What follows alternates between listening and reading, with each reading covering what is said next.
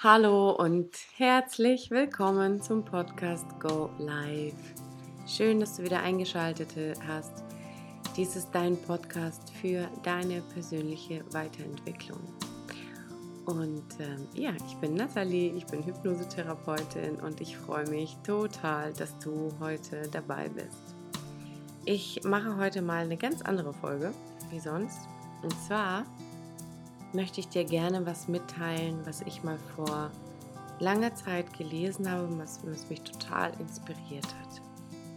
Und zwar geht es um das Buch Die Macht ihrer Gedanken, Kraftzentrale Unterbewusstsein äh, von Erhard äh, Freitag und Dr. Joseph Murphy. Vielleicht sagt dir das was. Und zwar geht es um das Thema, wir sind gerne Opfer. Und ja, wir sind wirklich gerne Opfer. Und ähm, genau, lass uns einfach loslegen, oder? Ja. Ich lese es dir mal vor, weil ich finde, der schreibt es so gut. Ja, es, er bringt einfach alles auf den Punkt. Also, wir sind gerne Opfer. Bist du ein Opfer? Wenn du tief genug in dich hineinschaust und ehrlich zu dir bist, wirst du erkennen, dass es stimmt.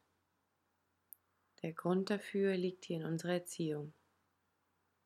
In unserem Kulturkreis werden den kleinen Kind ständig durch Androhung von Strafen Grenzen gesetzt. Wenn du das tust, dann. Wenn du das tust, dann. Das Kind lernt, auf Bestrafung zu warten. Es hat ständig Angst vor Bestrafung. Es wartet Bestrafung, also bekommt es Bestrafung. Später, wenn man erwachsen ist, glaubt man nicht mehr, dass die Eltern strafen, aber man hat Angst davor, dass die Strafe von Gott, vom Schicksal, von anderen Menschen kommt. Der Mechanismus ist der gleiche geblieben.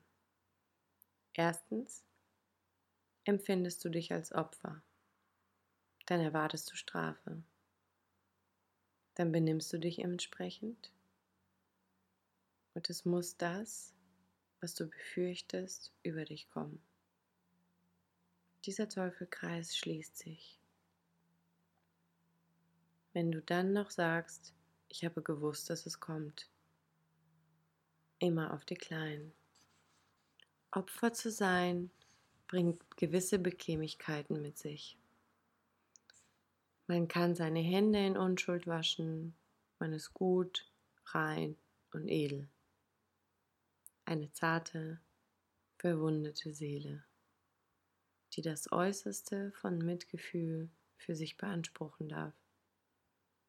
Schlecht und böse sind die anderen oder das Schicksal. Ich würde ja mögen, aber lassen haben sie mich nicht gewollt.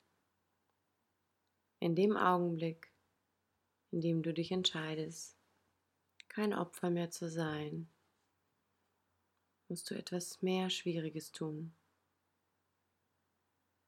Du musst die Verantwortung für dich selbst übernehmen.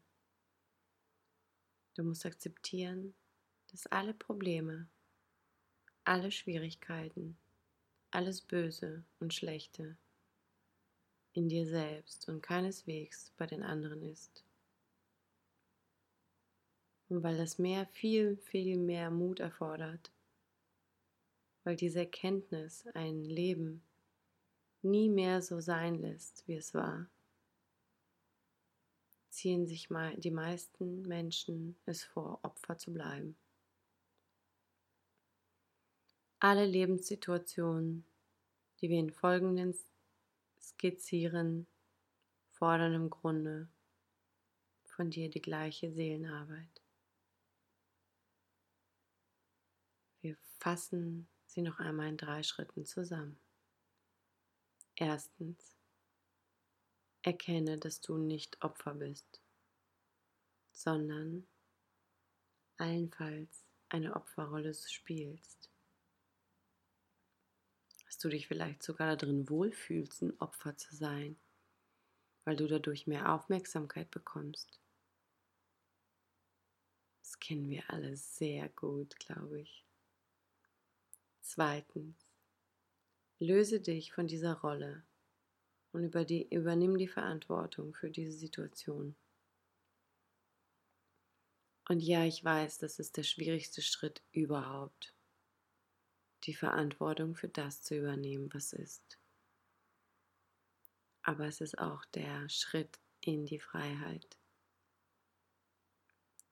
Und das dritte ist, arbeite das Gute an dieser Situation heraus. Entdecke, welche Einsichten, welche Chancen zur Weiterentwicklung sie dir schenkt. Ja, aus jeder Krise, und vielleicht habt ihr es auch schon mal gehört, aus jeder Krise kommt immer was Gutes heraus. Und wenn wir die Augen offen halten, wenn wir offen dabei bleiben, wenn wir weiterhin uns jedes Mal fragen, was ist das Positive eigentlich an dieser Geschichte? Wenn wir ein bisschen Abstand genommen haben, dann funktioniert das sehr gut. Dann sehen wir am Ende immer das Gute darin. Und das ist das Geheimnis. Ja, das war es auch schon mit dieser Folge. Ich hoffe, ich konnte dich ein bisschen inspirieren. Ich finde dieses Buch so toll.